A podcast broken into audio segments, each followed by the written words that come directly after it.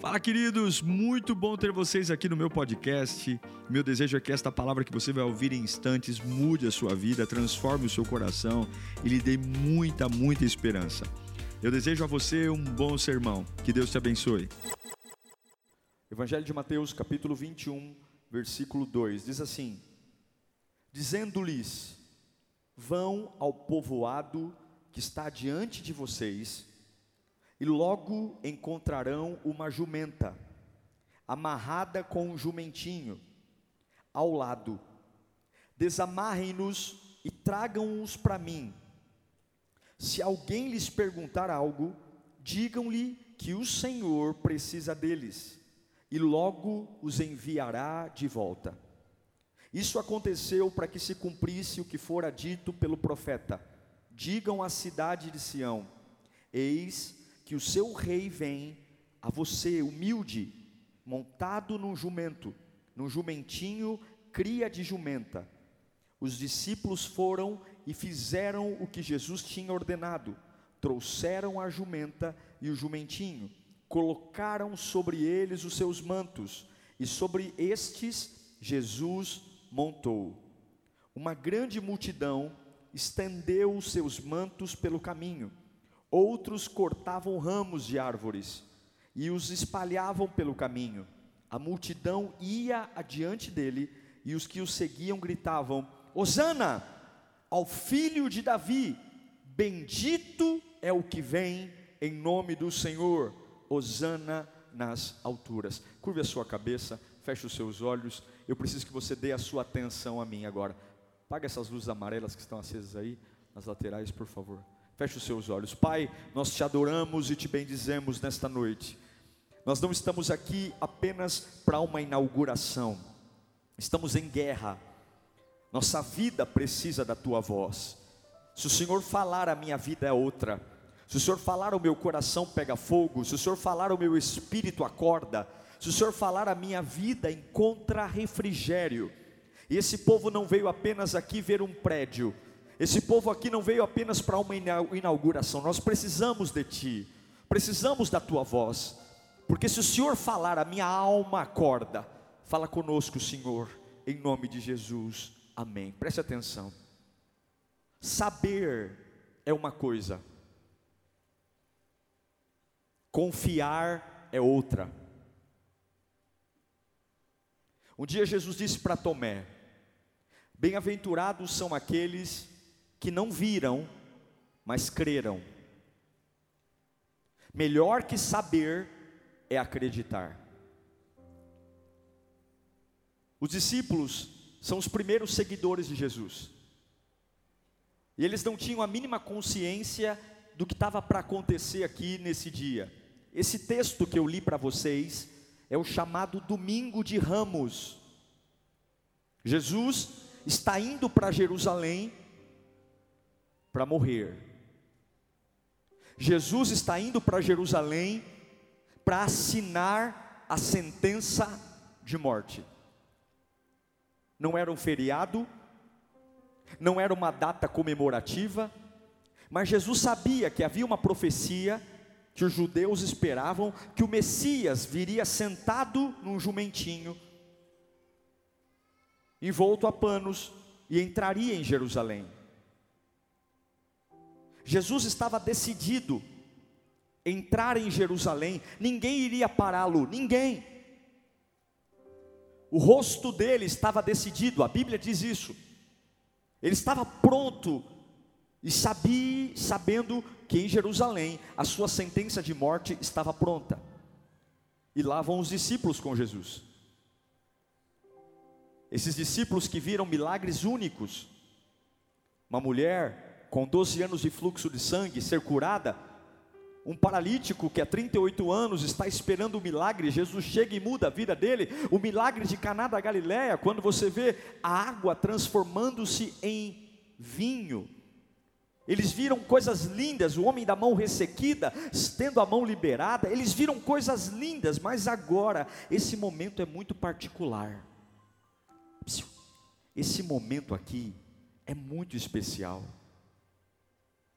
Porque o verdadeiro teste, escuta aqui, ó. O verdadeiro teste do discipulado, o verdadeiro teste do cristianismo, não é andar com alguém quando ele faz milagre, mas é andar com alguém quando ele está indo em direção ao vale da sombra da morte. O verdadeiro teste do cristianismo não é andar quando o paralítico, não é crer em Jesus quando o paralítico levanta da cadeira de roda, mas é crer em Jesus quando ele está indo para um ambiente de morte. Eu vou dizer para você, não se impressione com as pessoas que querem te acompanhar quando você está subindo a montanha. Se impressione com as pessoas que te acompanham mesmo quando você desce o mais profundo vale. Não fique batendo palma para quem sobe a montanha com você. Aplauda aqueles que estão com você nos vales de dor. Jesus está indo morrer.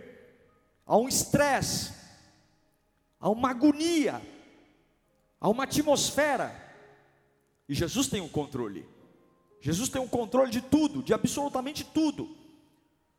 Já vi um burrinho amarrado numa corda, já vi um, um manto em algum lugar Veja, você pode não saber para onde está indo, mas tudo que precisa para você chegar aonde precisa chegar já está amarrado em algum lugar do caminho, está entendendo? E muitas coisas não estão amarradas para segurar você, muitas coisas estão amarradas para serem despertadas na hora certa. O Deus que você serve é um Deus que cuida do caminho, daquilo que tem para você. Jesus está indo, o burrinho está amarrado, o pano está lá, mas é uma situação chocante é uma situação complicada. A gente louva a Deus porque conhece o controle dele. A gente louva a Deus porque sabe que ele tem domínio. Por mais que as coisas à minha volta não dê para entender, mas a gente louva a ele porque sabemos que ele tem governo. E nós estamos aqui nesse dia 26 porque Deus tem governo. Chegamos até aqui porque o Senhor tem cuidado de nós, a fidelidade de Deus, a bondade de Deus não é sorte, é Deus. Agora escute uma coisa. Os discípulos não sabem muito bem o que vai acontecer. Jesus está entrando em Jerusalém, as pessoas estão animadas, cortando ramos, fazendo saudações, gritando hosana. Mas é muito incógnita, ninguém sabe muito o que vai acontecer, é chocante. E algumas vezes na sua vida você pode não saber o que vai acontecer. Tem muitas coisas que batem a nossa porta que fazem a ansiedade pular para fora. Tem muitas coisas que vêm perto de nós, na nossa casa, na nossa família, que faz a nossa alma despedaçar. E eu sei que tem muitas coisas que você não sabe, mas tem coisas que você sabe. Você sabe que Deus é fiel. Você sabe que mesmo não sabendo o que vai acontecer, o teu Deus está no trono.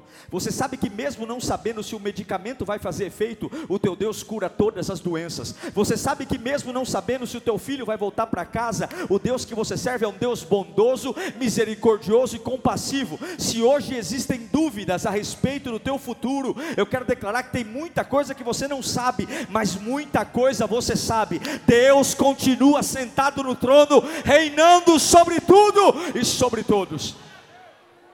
Diga para a sua ansiedade hoje: o meu Deus é fiel. Diga para a sua ansiedade hoje: o meu Deus pode todas as coisas. Agora preste atenção.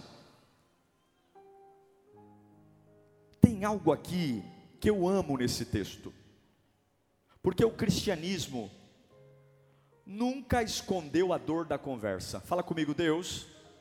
Nunca escondeu a dor da conversa. Algumas igrejas sofreram muito na pandemia, porque algumas igrejas foram movimentadas por vitória. Parece que sofrer é algo inadmissível, ninguém pode sofrer, porque é só vitória, agora é só vitória.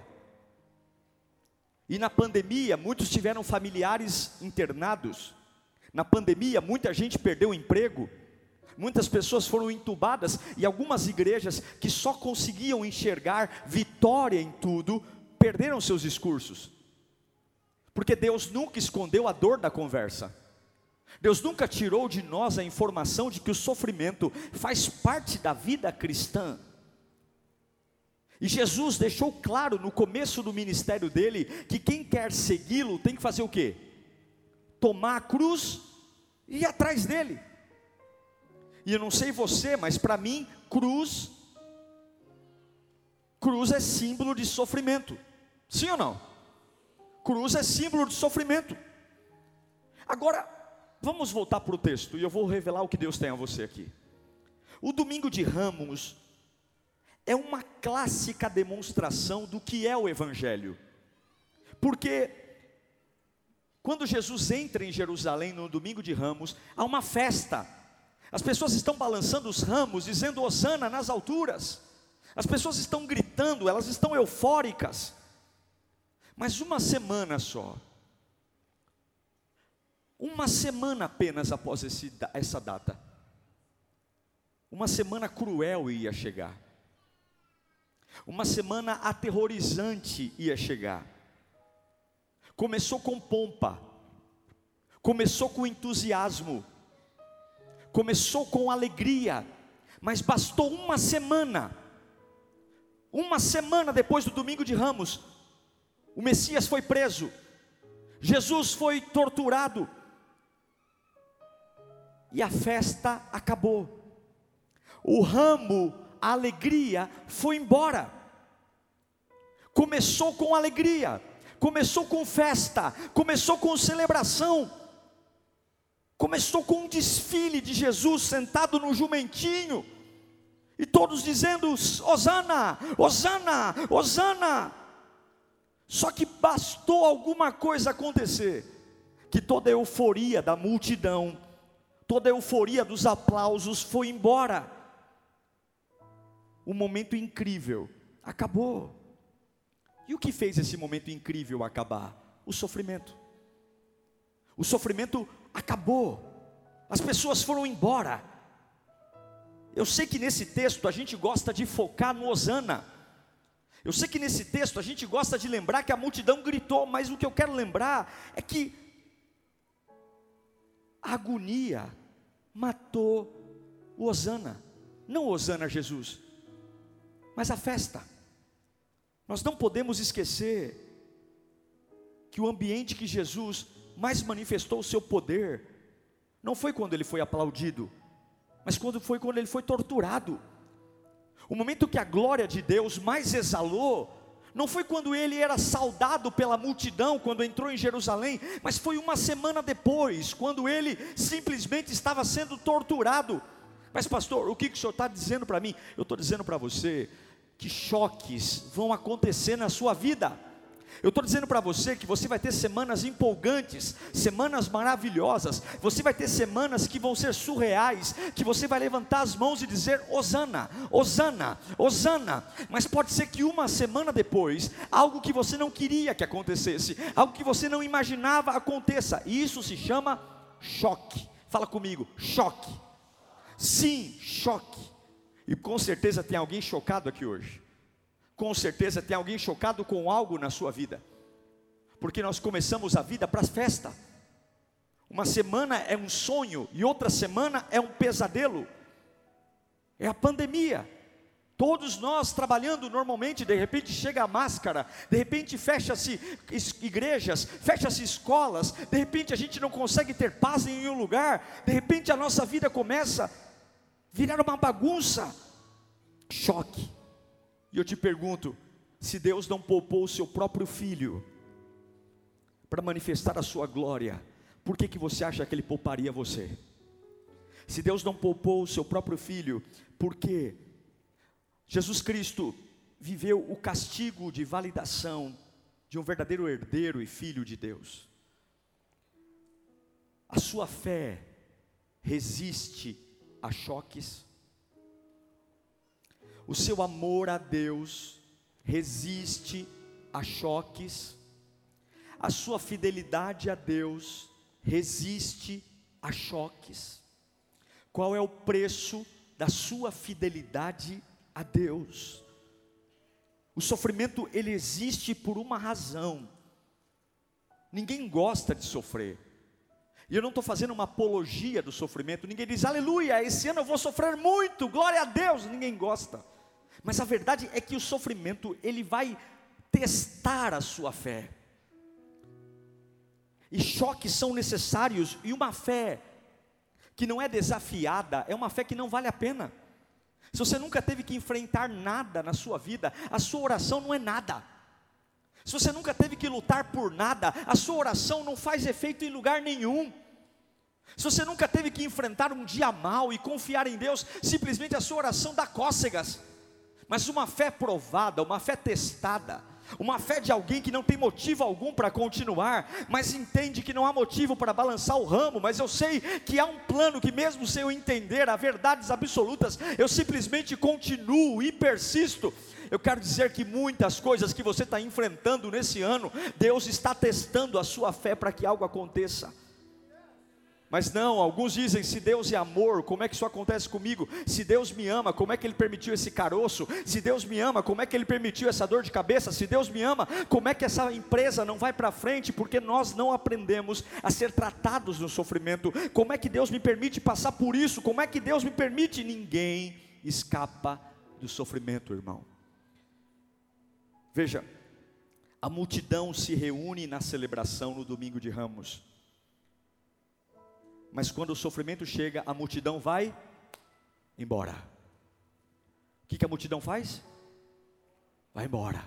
Vocês estão me ouvindo bem aí? Quando o sofrimento chega, a mesma multidão que levantou os ramos vai para suas casas. Acabou. Acabou. E eles voltam para casa por quê?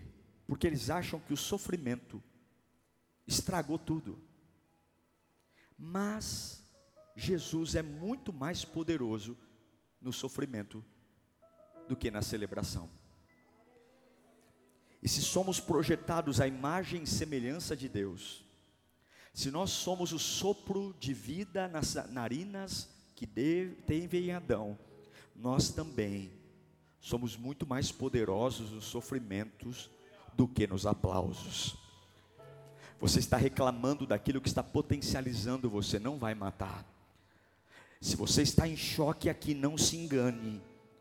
Bateram palmas, cantaram alto, mas a multidão não fica no sofrimento. E eu me pergunto, onde realmente Jesus precisaria ser saudado? Eu me pergunto, onde os ramos deveriam ter sido levantados? Eu me pergunto, aonde Osana deveria ter sido cantada? Na entrada em Jerusalém ou aos pés da cruz? Eu me pergunto, onde Jesus deveria ter sido adorado, celebrado? Na entrada de Jerusalém ou aos pés da cruz? Pastor, o que o senhor está querendo dizer? É que ser dançarino, ser fiel a Deus, no meio de sorrisos, festas, entradas triunfais, isso não é nada relevante, porque só gritavam Osana no domingo de ramos e não conseguiam gritar Osana no domingo da dor. Por que não conseguiram gritar Osana no momento da dor? Por quê? Por que, que nós só enxergamos Deus em momentos que fazem bem para a gente, aos nossos olhos? Por que, que a nossa fidelidade a Deus está sempre atrelada a um benefício próprio? Por que, que quando algo nos exige, seja um pouco mais de exercício espiritual, seja um pouco mais de sacrifício, por que, que nós, nós voltamos para nossas casas e falamos: Isso é demais para mim, eu não quero mais compromisso com Deus, eu já bati palma, eu já cantei, mas é ao pé da cruz, irmão, é quando nada funciona, é quando quando nada dá certo, é quando a matemática não bate. Todas as pessoas são capazes de cantar Osana no domingo de ramos, mas só os fiéis podem estar ao pé da cruz e dizer: Ele está ensanguentado, ele está deformado, mas ele continua sendo o Rei da minha vida, ele continua sendo o Senhor do meu coração. Se você está no leito de hospital, Jesus continua sendo o Rei. Se você está abandonado, Jesus continua sendo o Rei. Se você está perturbado,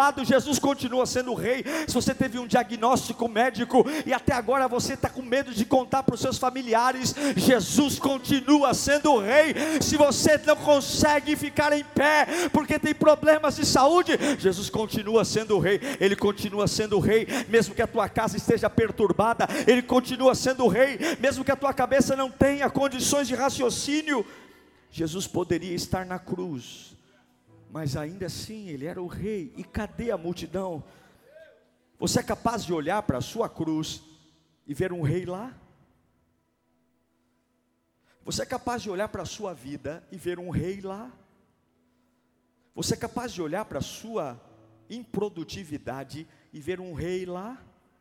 Você é capaz de olhar para a sua saúde e ver um rei lá? Você é capaz de olhar para as coisas que simplesmente não deram certo na sua vida e ver um rei lá? Os fracassos, as tragédias, os medos. Você é capaz de ver aquele sonho que você tanto queria e não aconteceu e ver um rei lá? Gente, uma semana passou. No domingo de Ramos, outro, a outra semana era a crucificação. Apenas uma semana. Todos fogem. Todos vão embora. Eu quero dizer para você, sendo bem honesto, eu não gosto de sofrer e ninguém gosta. Eu não quero sofrer. Eu prefiro nunca sofrer. Eu prefiro nunca chorar. Eu prefiro nunca passar por dor. Eu prefiro. Mas ainda assim, se Deus permite momentos de sofrimento, eu preciso ter em mente que eu não serei testado na adoração só quando é para comemorar. Eu serei testado também no sofrimento. Tem pessoas aqui que não param igreja nenhuma. Tem pessoas aqui que não conseguem ser contrariadas, que buscam Deus que as sirva. Mas o seu compromisso com Deus não é testado no domingo de ramos, é testado na crucificação. É naquele momento que o diabo está olhando e dizendo: não parece uma vitória, não parece um sucesso, não parece honra, mas ele está lá com o ramo na mão. Osana, Osana, não tem cara de vencedor, mas ele levanta o ramo e diz: Osana. As contas não batem, mas ele levanta as mãos e diz: Osana. E eu quero declarar hoje que ainda que toda a multidão vá embora, haverá alguém aqui em nome de Jesus que ficará aos pés da cruz com seu ramo levantado dizendo: Osana. Osana. Eu estarei lá diante da cruz. Eu estarei adorando diante do sofrimento eu estarei dizendo que Ele é o Senhor da minha vida no meio do caos. Eu estarei dizendo que Ele é o Deus da minha vida quando nada der certo. Eu estarei dizendo que Ele é o Senhor da minha casa, mesmo quando os meus filhos forem embora. Eu estarei dizendo que Ele é o Senhor do meu corpo, mesmo se tumores aparecerem. Eu estarei dizendo que Ele é o Senhor da minha vida, mesmo se a depressão bater a porta do meu coração, porque não há momento maior por poder ser manifesto do que no sofrimento. Eu quero falar de um Deus que está perto de você em momentos de sofrimento. Se você está em choque, irmão, Deus se importa. Deus se importa. Ele absolutamente se interessa por tudo que acontece com você. Ele se interessa pela sua vida, pela sua alma, pelo seu espírito. E se você pensar em todas as perdas que você já teve ao longo da vida, todas elas, Ele também se importa. Ele se importa porque o que Ele sentiu é o que você sente.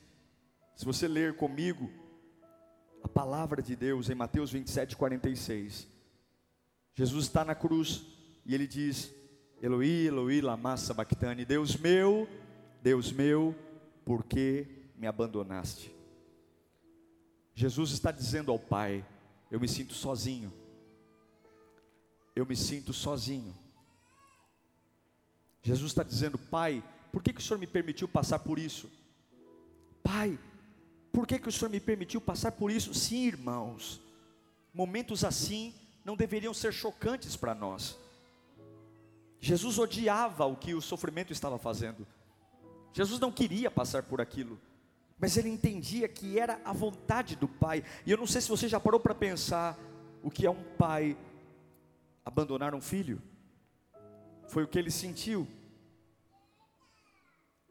Ser agredido pela sua própria criação, foi o que ele sentiu. Carregar a culpa por algo que ele não fez, foi o que ele sentiu. Ver a sua história na mão de homens como nós. Mas olhe para mim aqui eu encerro. Existe uma coinonia, uma combinação entre sofrimento e poder. O apóstolo Paulo diz que quando ele está fraco, é aí que ele está forte. Eu não estou dizendo para você celebrar o seu sofrimento, mas há uma vantagem na desvantagem. Há uma vantagem quando você está quebrado e você consegue dizer para o seu sofrimento: Deus é maior. Há uma vantagem quando você consegue dizer para a sua luta: Deus é maior. Eu não posso te prometer que Deus não permitirá que você passe pelo sofrimento. Eu não posso te prometer que você não vai passar por fases de dor. Mas o que eu quero dizer é que o poder de Deus está em não largar o ramo. Fala para o seu irmão, não larga o ramo. Você não pode largar o ramo. Você não pode largar o ramo. Não importa o que bata a porta da sua casa. Você não pode tirar Osana da sua boca. Você não pode largar o ramo só porque o céu enegreceu. Você não pode largar o ramo só porque o mal bateu a porta da sua casa. Você não pode largar o ramo porque Deus está com você na cisterna, no vale, e nós já fomos preparados demais para vencer. Agora é a hora do poder exalar do meio do sofrimento. Agora é a hora do poder exalar do meio da dor. Por que, que eu estou trazendo essa palavra, Lírio? Porque nós vamos passar por processos. Hoje é um domingo de ramos. Hoje é um dia de celebração. Mas hoje é um dia épico, que não é comum. Hoje é um dia diferente. Todos saímos de casa, viemos animados. Eu cumprimentei todos ali na porta, quem eu pude, abracei, todos dizendo para mim: Uau, é lindo, pastor, é lindo, pastor, é lindo. E hoje nós estamos balançando nossos ramos, dizendo: Glória a Deus pelo prédio novo da Lírio, glória a Deus por tudo. Mas de uma semana depois, e se algo bater a porta da sua casa? E se algo bater a porta do seu trabalho, e se simplesmente as suas expectativas forem frustradas, você vai largar o ramo e voltar para a sua vida? Você vai largar o ramo e voltar para as suas coisas? Ou você vai levantar o ramo no meio do sofrimento e dizer: nenhuma situação vai mudar a minha adoração, nenhuma situação vai mudar quem eu sou, Ele é rei em todos os momentos da minha vida.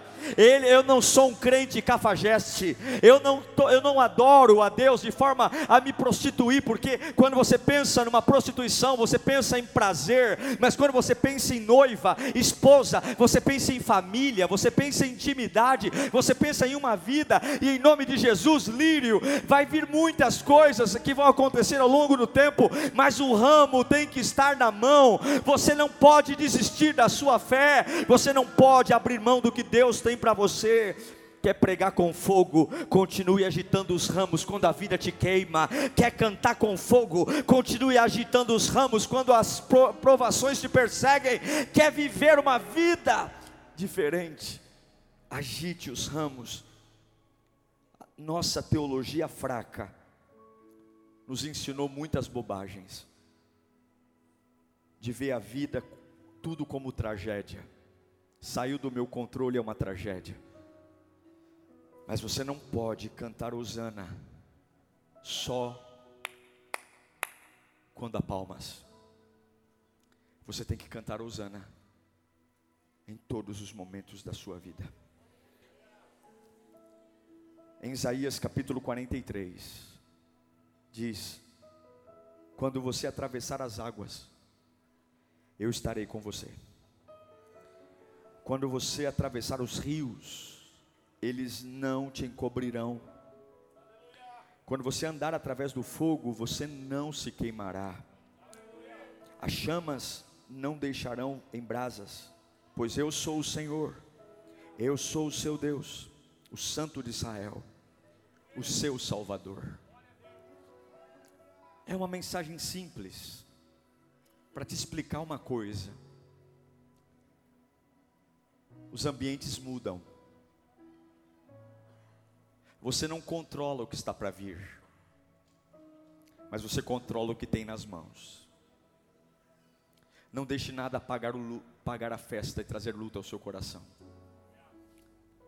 Não deixe nada matar aquilo que o Espírito Santo colocou em você. Você que está aqui nessa noite dizendo, pastor, eu não me reconheço mais. Eu murchei, eu apaguei. Minha vida já foi uma vida de tanta festa, mas hoje ah, simplesmente as coisas acontecem. Por quê?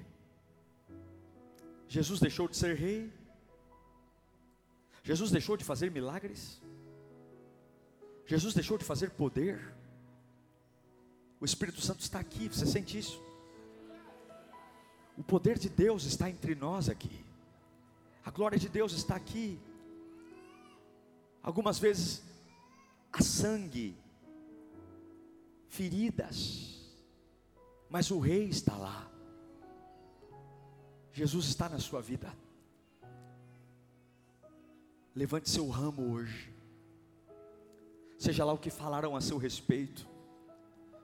Seja lá os, as conversas que você tem ouvido seja lá os medos que rondam a tua casa, seja lá os choques que têm chego a você. Você está velho, você é improdutivo, você é fracassado, passou o seu tempo, passou a sua hora. Não largue seu ramo, adore o Senhor. Não largue o seu ramo, clame ao Senhor.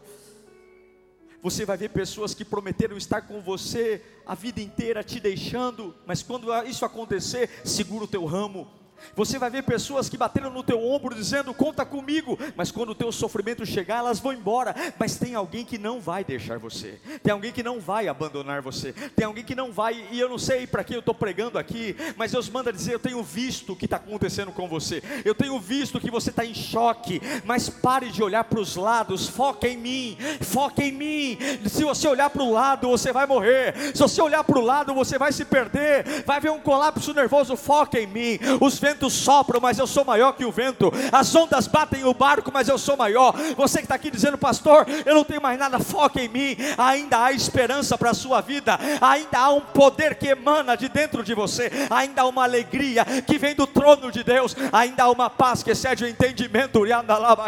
Ainda há um poder que põe você em pé, mesmo ferido, porque ao terceiro dia a multidão foi embora, as pessoas desistiram, os discípulos se trancaram no porão, mas ao terceiro terceiro dia, aquele que entrou em Jerusalém ressuscitou, a morte não o prendeu, a dor não o prendeu, a vergonha não o prendeu, porque nada para, não é no aplauso que ele ressuscita, é na dor, não é no aplauso que ele ressuscita, é na humilhação, não é no aplauso que ele ressuscita, é no desprezo. Você não sabe o que Deus está fazendo, você não sabe o que Deus está gerando, você não sabe o porquê está perdendo perdendo. Eu sei que de uma coisa, se o meu coração está em Deus, todas as peças se conectam para o meu bem. Se o meu coração está em Deus, até a maldade que é lançada contra mim me potencializa e me promove. Todas as coisas cooperam para o bem daqueles que amam a Deus, segundo o seu propósito.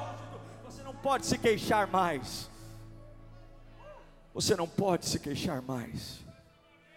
Você tem que olhar para um outro nível, você tem que crer no sobrenatural. Você tem que crer. E eu quero perguntar aqui hoje, para nós orarmos: quantos estão dispostos a balançar seus ramos apesar de tudo que você está vivendo? Quantos estão dispostos a retomar sua vida com Deus?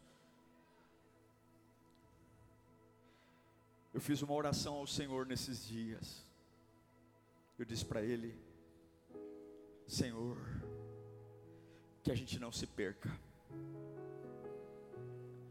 que a lírio não se perca. Senhor, que a gente não largue o nosso ramo para achar que a gente chegou a algum lugar que a gente seja mais humilde, que nós sejamos mais humildes, que a gente seja mais adorador, que a gente rebaixe mais a cabeça, que a gente diga, Senhor, nós precisamos mais da tua graça, que nós possamos dizer, Senhor, faça a presença aqui, que o Senhor possa nos encher da tua glória. Você está aqui hoje. Cadê seu ramo? Cadê seu ramo? Curve a sua cabeça. Você está em choque e a sua adoração foi para onde?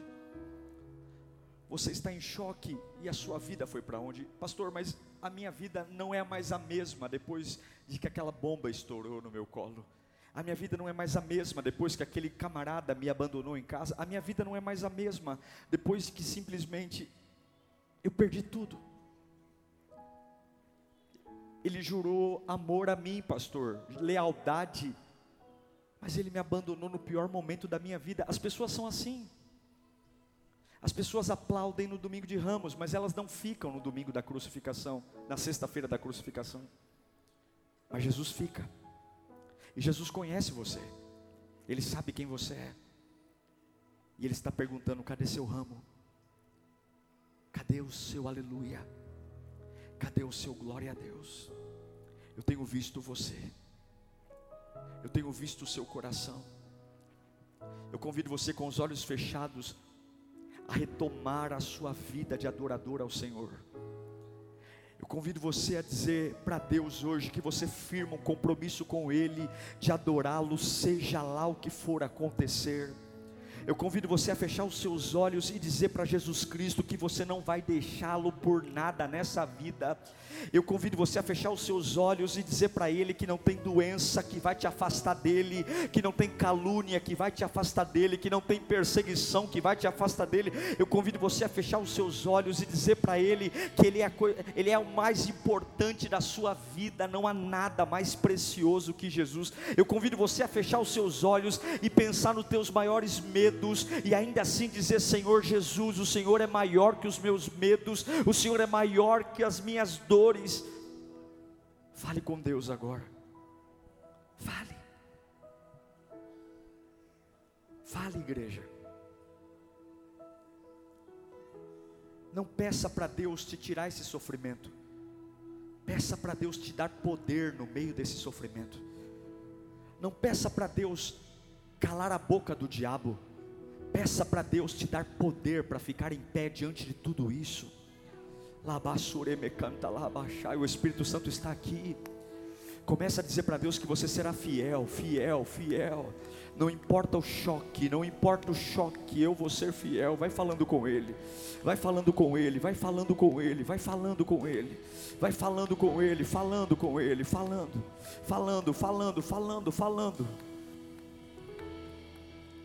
Espírito Santo, Espírito Santo, Espírito Santo, Espírito Santo, Espírito Santo, Espírito Santo, Espírito Santo, toda apatia, todo desânimo, todo medo, toda pressão, toda angústia, toda depressão se prepara para sair agora, Labassuremecai toda agonia na alma, toda dor, todo medo, toda melancolia, toda trava, todo limite, se prepara para ir embora agora. O Espírito Santo vai em tua direção.